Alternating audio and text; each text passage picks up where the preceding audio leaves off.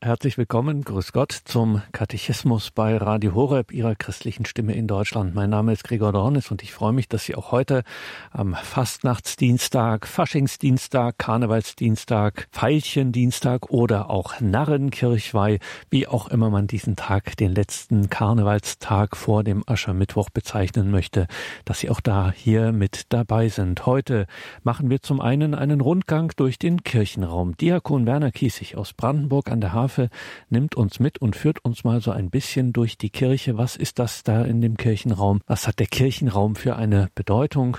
Und danach hält uns Diakon Kiesig, wie sich das für einen solchen Tag gehört, auch noch eine Faschingspredigt. Dürfen Sie auf gar keinen Fall verpassen. Jetzt zunächst die Bedeutung des Kirchenraumes, der ja nicht ohne Grund für uns ein heiliger Raum ist. Hören wir mal, was Diakon Werner Kiesig uns da zu sagen hat. Zur Sendung heute wurde ich eine Kirche einzutreten. Dass das, was da so zu sehen wäre, mit schlichten Worten ich erkläre. So stehen in Gedanken wir jetzt vor einer großen Kirchentür. Sie soll auch noch katholisch sein. Da fällt sogleich mir schon was ein. Ich bin die Tür, einst Jesus spricht. Anders kommt ihr zum Vater nicht. Johannes hat's so aufgeschrieben. Da könnt ihr es lesen, meine Lieben. Doch gehen wir einfach nun hinein, so soll es heute ja wohl sein. Gleich kann man kleine Wasserbecken am Eingang rechts und links entdecken.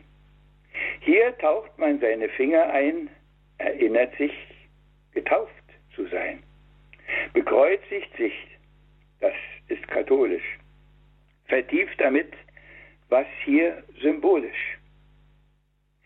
Der nächste Blick ist wohl ganz klar, geht ganz nach vorn hin zum Altar. Die Katholiken sind gewohnt, die zweite Silbe wird betont, damit das jeder gleich erfährt, weil es evangelisch umgekehrt. Hier wird Eucharistie gefeiert. Der Bund mit Gott festlich erneuert. Jesus ist selbst Opfer und auch Altar. Das gilt wie einst und immer da. Ist unseres Glaubens Höhepunkt und Mitte. Ist Lob und Preis und Dank und Bitte. Hier wird aus unseren schlichten Gaben das kostbar Wichtigste, was wir ja haben, er selbst bringt sich dem Vater dar. Das alles ist hier der Altar, auch wenn das viele nicht mehr wissen und möglichst wieder lernen müssen. Kostbar der Schrein, ohne Fehl und Makel, wir nennen ihn den Tabernakel, wo Jesus in der Brotsgestalt in unserer Mitte aufenthält. So außerdem zu jeder Zeit für Kranke, Sterbende, er steht bereit. Ein Kreuz in keiner Kirche fehlt, weil es das Markenzeichen zählt. Schlechthin auch das Erkennungszeichen, wer uns zum Heile wird gereichen. Wir sehen ja, wohin es führt, wenn dieses Kreuz man ignoriert. Hier hat die Gottesmutter Platz. Für viele auch kostbarer Schatz. Weil man bei ihr wird Hilfe finden. Hier kann man Lichter auch anzünden. Hier kann man gut sein Herz ausschütten, sie ehren und um Fürsprach bitten. Mitunter sieht den Taufstein man, die Osterkerze nebendran. Dass immer wir erinnert werden, dass wir nach unserem hier auf Erden getauft erleben Herrlichkeit, und zwar für alle Ewigkeit. Wie Jesus uns das Heil erworben, sein Leidensweg, wie er gestorben, ganz plastisch oder auch in Bildern so will der Kreuzweg es uns schildern. Und ihn zu gehen, 14 Stationen wird betend sich ganz sicher lohnen, weil es in unsere Seele dringt und somit Glaubenstiefe bringt. Der Herr vergibt uns alle Sünden, wenn wir den Weg zum Beichtstuhl finden. Man kann in Kirchen sie noch sehen, obwohl sie heute verlassen stehen. Sind diese Beichtstühle heute leer, weil alle keine Sünden mehr? Ich setze mich jetzt in eine Bank, sag meinem Herrn gern Lob und Dank.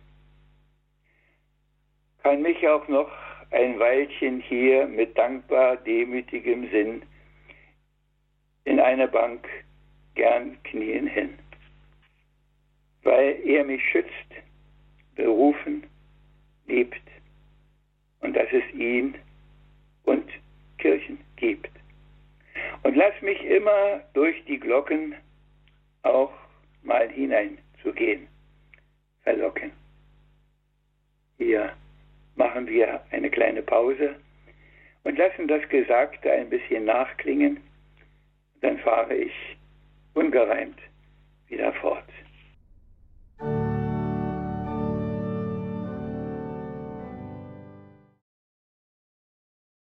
Ja, liebe Hörerinnen und Hörer, ein Blick in die Kirche, was es da alles zu sehen gibt. Natürlich ist da noch viel mehr. Da sind in den barocken Kirchen ungezählte Heilige. Da sind die farbigen Fenster mit den verschiedensten Darstellungen, die den Glauben vertiefen sollen, die die Menschen auf das Wichtigste aufmerksam machen sollen.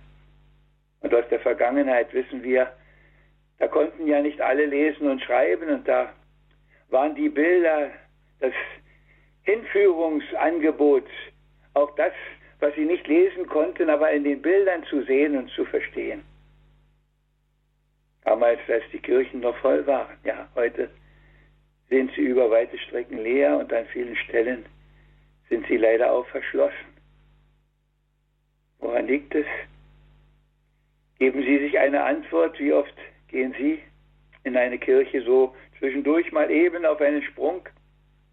Ja, ich weiß, die Touristen erzählen es mir auch, dass sie gucken gehen und meistens viele auch wirklich nur gucken eine kleine Geschichte, die eine Gemeindereferentin erzählt hat, möchte ich Ihnen an dieser Stelle erzählen. Vor der Kirche sitzt auf den Stufen immer einer, von dem wir wissen, dass er so am Rande der Gesellschaft lebt. Einer, um den die Leute einen Bogen machen. Aber die Gemeindereferentin beobachtet, dass er, wenn es dämmerig ist und dunkel wird, in die Kirche huscht. Und dann bleibt er eine Weile und dann kommt er wieder raus. Und irgendwann fragt sie ihn einmal, was er denn da tut. Da sagt er, ich tue da eigentlich gar nichts. Ich gehe ihn nur besuchen, denn er wohnt doch in dieser Kirche. Er ist doch in diesem Tabernakel. Und die Gemeindereferentin merkt nach einer Weile, er ist auf einmal nicht mehr da erkundigt sich, macht sich kundig, wo er denn sein könnte, was da geschehen ist und bekommt mit, dass er ins Krankenhaus gekommen ist. Und da geht sie ihn besuchen. Sie trifft auf dem Flur den Arzt und äh, der Arzt sagt, da brauchen Sie nicht mehr hingehen, der ist weit weg.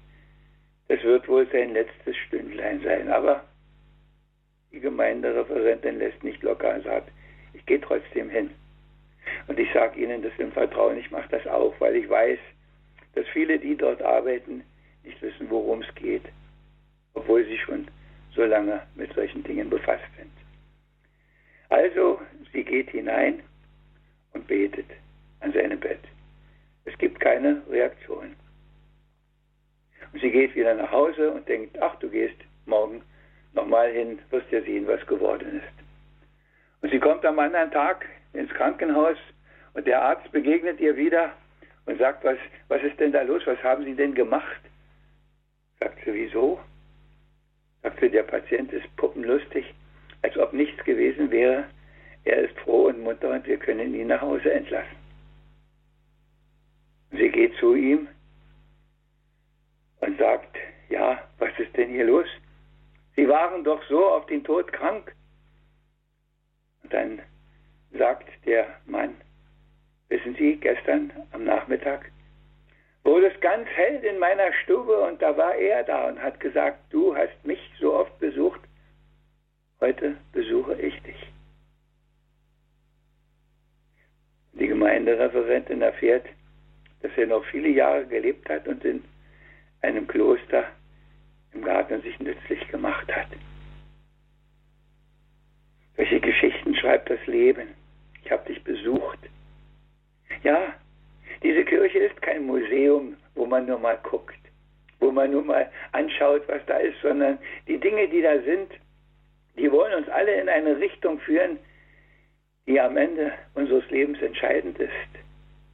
Die wollen uns zu ihm führen, der gesagt hat, ich bin die Auferstehung und das Leben und alles, was da ist, das dient dazu. Ich habe ja einiges schon in den Reimen aufgezählt und ich habe gereimt, weil eine Dame mich angerufen hat bei der Hotline und gesagt hat, ach, Ihre Gedichte sind immer so schön und die sind immer so fröhlich auch und Sie machen so viel Mut und da habe ich gedacht, ja, ich wollte nicht der Lehrmeister sein. Ich möchte Ihnen einfach Mut machen, da hinzugehen. Und manchmal hat man natürlich auch Glück, dass man nicht nur in eine leere Kirche kommt, sondern dass vielleicht der Organist oben an der Orgel sitzt und sogar noch etwas spielt, ja. Meisten Kirchen gehört auch die Orgel, große Orgel, manchmal riesengroße Orgel mit Tausenden von Pfeifen. Und irgendwann habe ich mal gedacht, ja, wenn doch aus den Pfeifen, die alle in die Kirche gehen, auch so viel Gutes herauskäme wie aus einer Orgel. Aber das ist natürlich ketzerisch, das darf man eigentlich nicht sagen, aber vielleicht ist es ja doch ein bisschen. Und ich denke auch immer wieder, an frühere Zeiten, als die Kirchen wirklich offen waren. Wie viele Kirchen sind heute abgeschlossen, weil die Kunstschätze, die dort aufbewahrt werden, in wohl kostbarer sind, als dass da die Beter kommen. Wir wissen natürlich auch zu Recht, dass da viel Unheil angestiftet wird, was alles zerstört wird. Ja, das Tabernakel sogar aufgebrochen werden und die Hostien in der Kirche zerstreut und irgendwo mitgenommen werden vielleicht. Ja, es sind schon schlimme Zeiten. Aber warum sind die schlimmen Zeiten? Weil die Menschen nicht mehr wissen, was in dieser Kirche wirklich zu finden ist. Weil sie nicht mehr wissen, dass das das Haus des Herrn ist, in dem er immer wieder noch Heil und Segen und Gnade und Frieden und alles Gute schenkt. Zum Glück gibt es auch die offenen Kirchen. Und da, wo die Kirchen offen sind, da gehen auch Leute hinein. Und da kann man auch immer, besonders an der Mutter Gottes, auch noch Lichtlein brennen sehen. Mittlerweile gibt es das auch in evangelischen Kirchen, nicht bei der Gottesmutter. Die hat da nicht so einen Stellenwert wie bei uns, aber es sind so Schalen da, in denen man Lichter anzünden kann. Ein Gebet verrichten sich an den lieben Gott wenden und sagen, hilf mir doch. Sei du das Licht, das nicht nur in dieser Kirche scheint und die Finsternis hell macht, sondern auch in meinem Herzen die Finsternis hell macht. Die Kerzen, die da sind, die meistens am Altar stehen, die erinnern uns daran, was uns das Leben eigentlich bedeuten muss. Hingabe. Die Kerzen sind Zeichen der Hingabe. Sie brennen und verbrennen und werden kleiner und kleiner und spenden, bis sie ganz ausgebrannt sind, Licht und Wärme. Ja, als Symbol. Wir haben sie vorhin nicht genannt, es sei hier nachgeholt. Aber wer will schon Kerze sein heute? Die Welt ist anders. Die Welt sagt, was bringt mir das? Was hilft mir das? Was kann ich davon haben? Kerzen erinnern uns, dass Leben Hingabe ist, so wie er, der Gekreuzigte, sich hingegeben hat. Gekreuzigt, gestorben und begraben, aber auferstanden. Das ist der Weg bis heute. In der Hingabe liegt auch die Auferstehung. In dem selber Sterben liegt das Leben, das neu beginnt mit ihm. Wir sehen die vielen Heiligen in vielen großen Kirchen, heiligen Figuren, Bischöfe, Priester, Ordensleute, Männer, Frauen, die seinen Weg gegangen sind und die alle im Grunde zu uns herunterschauen und sagen, ja, du, der du jetzt in dieser Kirche bist, es lohnt sich, diesen Weg zu gehen. Ich bin ihn auch gegangen. Geh mit. Du wirst das finden, was du brauchst. Das Glück deines Lebens. Heil, was ja viel mehr ist als Glück.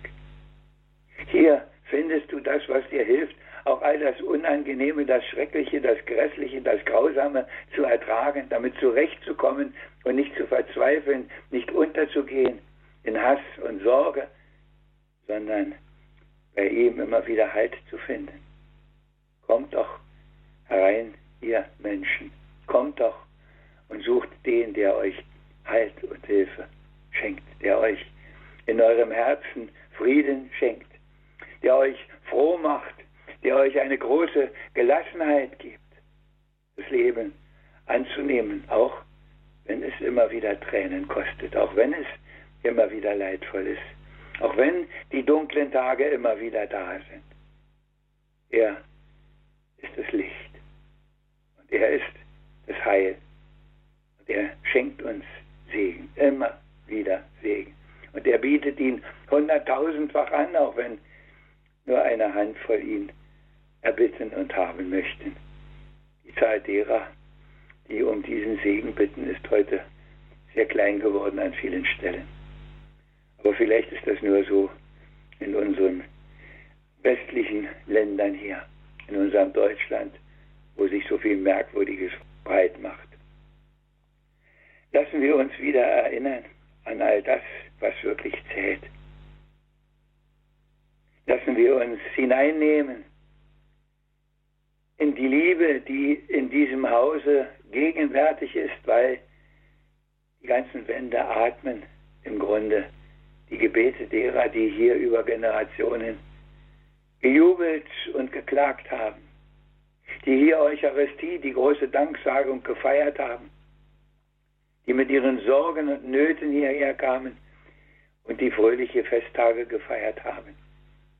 Manchmal in einer stillen Messe, wie das früher noch viel mehr üblich war als heute, manchmal mit großem Weihrauchduft und rappelvoll mit großem Gefolge und manchmal nur in der Stille eines Wochentages früh am Morgen oder vielleicht noch am späten Abend. Lassen wir uns einladen, bei ihm Hilfe und Heil immer wieder zu suchen, zur Mutter zu gehen und sie zu bitten, dass sie uns die große Fürsprecherin ist, dass sie uns unter ihrem schützenden Mantel birgt in all den Nöten und Sorgen dieser Zeit. All die Dinge, die wir in dieser Kirche sehen können, uns erinnern an das, was zählt, wenn wir uns denn erinnern lassen. Jetzt machen wir nochmal eine kleine Pause und dann möchte ich nochmal mit einer Zusammenfassung, mit einem Gedicht und dem Segen diese kleine Katechismusstunde, die hoffentlich gar nicht so trocken war, beenden.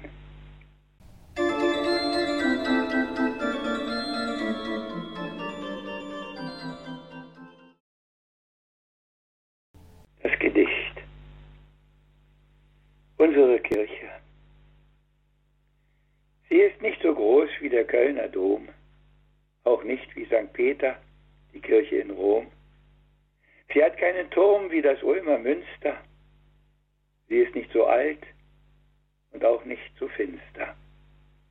Sie ist nicht voll Gold, Kunst, Marmor und Stuck, hat nicht wie so viele einen kostbaren Schmuck, nicht Altäre und Nischen in endloser Fülle, sie lädt einfach nur ein zu betender Stille. In der Schlichtheit des Raumes schafft sie Atmosphäre, vor Gott auszubreiten alles Frohe und Schwere. Allen Dank alle Sorgen zur Mutter zu bringen. Im stillen Gebet und auch manchmal mit Singen. Ein Licht anzuzünden, das weiter hier brennt. Vor der Mutter mit Kind, die die Nöte ja kennt. Gottesdienst hier zu feiern, ohne Prunk, ohne Pracht. Und für ihn sich zu öffnen, der Erlösung gebracht, der Vergebung uns schenkt und Hoffnung und Mut, der das Herz uns erfüllt. In dem wird alles gut. Schauen Sie ruhig herein. Die Tür ist nicht zu. Vielleicht finden auch Sie Ihren Frieden und Ruhe. Liebe Hörerinnen und Hörer, das war's. Und ich wünsche Ihnen, dass Sie immer wieder mal zwischendurch einfach hineingehen und wie der Herr Mann ihn einfach besuchen. Und ich bin sicher, dann besucht er im entscheidenden Moment auch Sie. Und dazu segne er Sie, er, der dreifaltige Gott, dessen Haus jede Kirche ist. Der Vater und der Sohn und der Heilige Geist. Amen.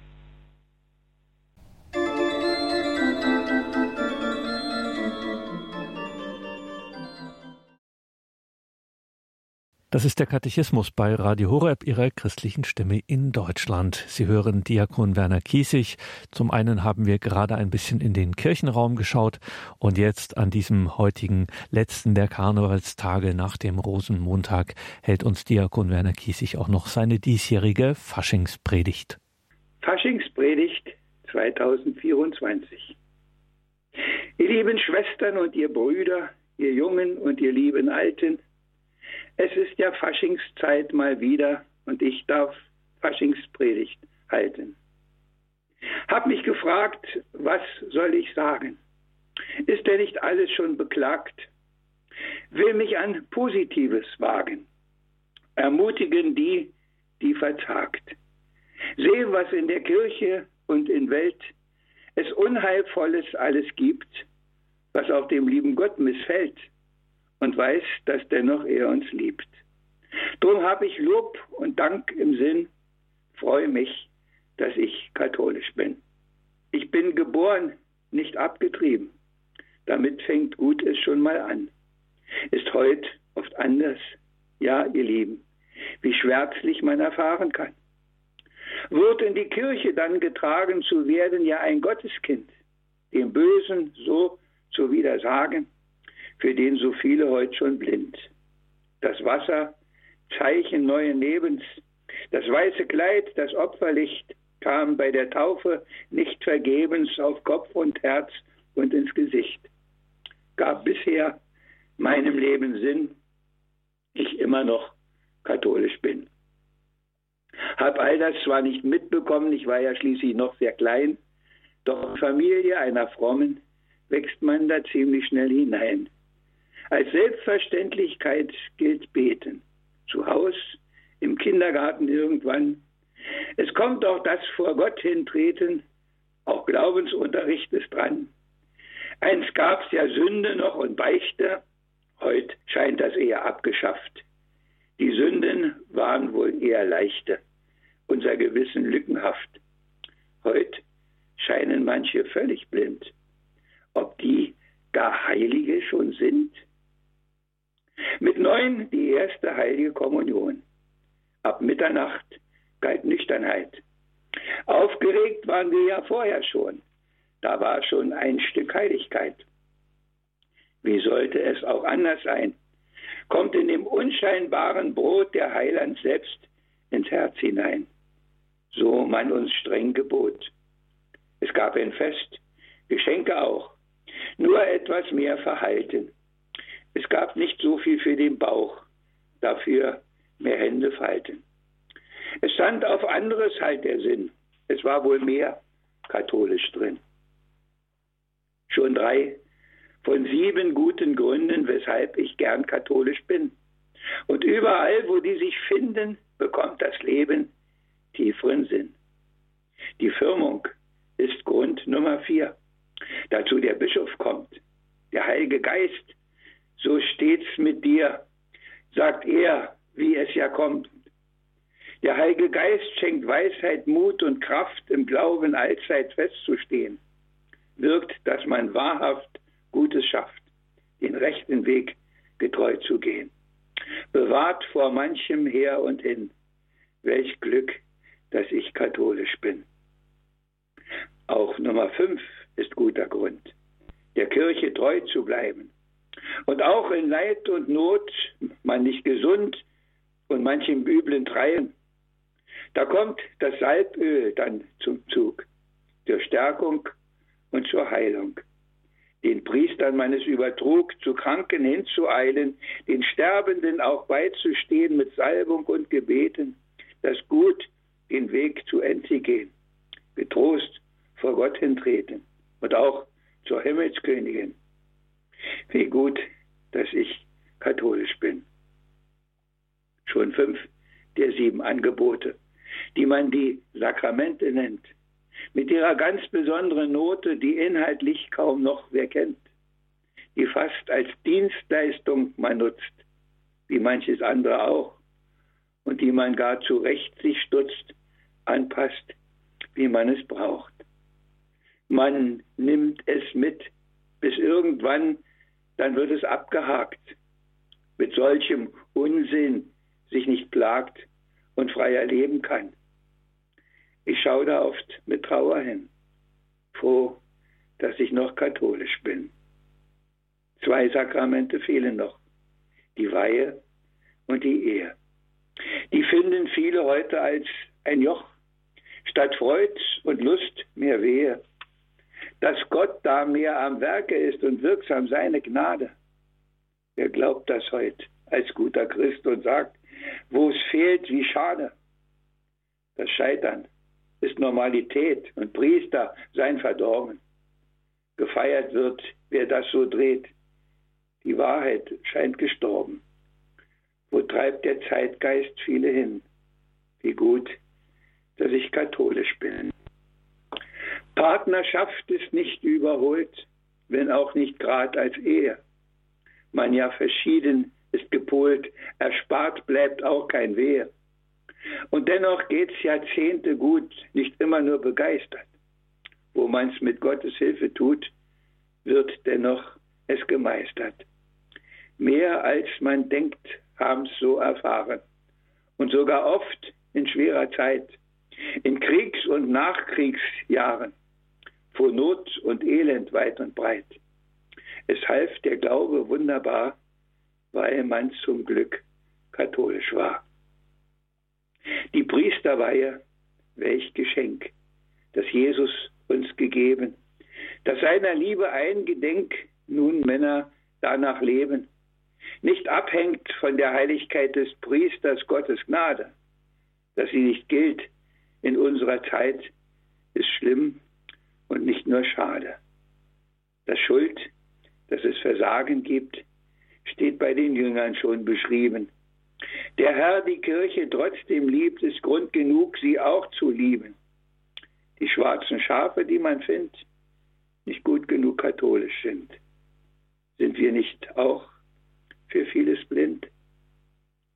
Das waren sie nun, der Gründe sieben, die ich euch habe aufgezählt. Warum katholisch ich geblieben. Doch einer glaubt mir es doch noch fehlt, wo ich am meisten mich gefreut, bis ich ein Christ katholisch bin, war auf dem Friedhof, liebe Leute, weil da der letzte tiefe Sinn. Da stehen wir nicht als Trauerklöße, auch wenn im Herzen Trauer wohnt. Nein, da vertrauen wir Gottes Größe, der allen alles Gute lohnt, mit dem auch wir an unserem Ende durch seinen Tod, sein Auferstehen gelangen in des Vaters Hände, wie wir bei Jesus es gesehen. Da wartet, sind wir treu geblieben auf uns der Himmel, meine Lieben. Das sage ich euch hier und jetzt. Das ist, was zählt auch ganz zuletzt. Drum Lob und Preis ich Gottes Namen. Amen.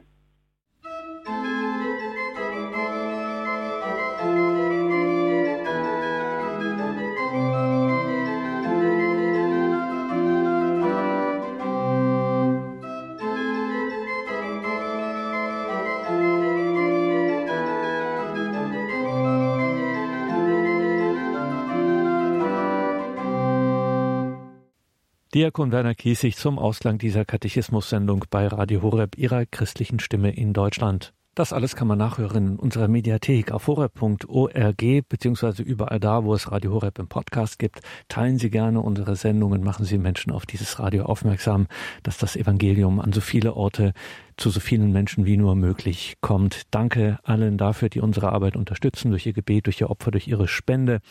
Kleiner Programmtipp noch für heute Abend, die Sendereihe Credo, unsere Serie zu den Themen Jesu, zu einem ersten Ausklang. Mein Name ist Gregor Dornis, ich freue mich richtig jeck auf heute Abend, 20.30 Uhr, die Credo-Sendung. Und vielleicht klingt es dann heute Abend vor der Credo-Sendung an diesem Faschingsdienstag so ähnlich wie hier schon einmal. Jetzt gleich um 20.30 Uhr geht es weiter mit der Sendung Gregor. Credo. Gregor Dornisch spricht mit dem Missionar und Arzt Dr. Ricardo Febres Ladendauro vom Missionsportal Feuersturm über die wesentlichen Themen in der Lehre Jesu Christi.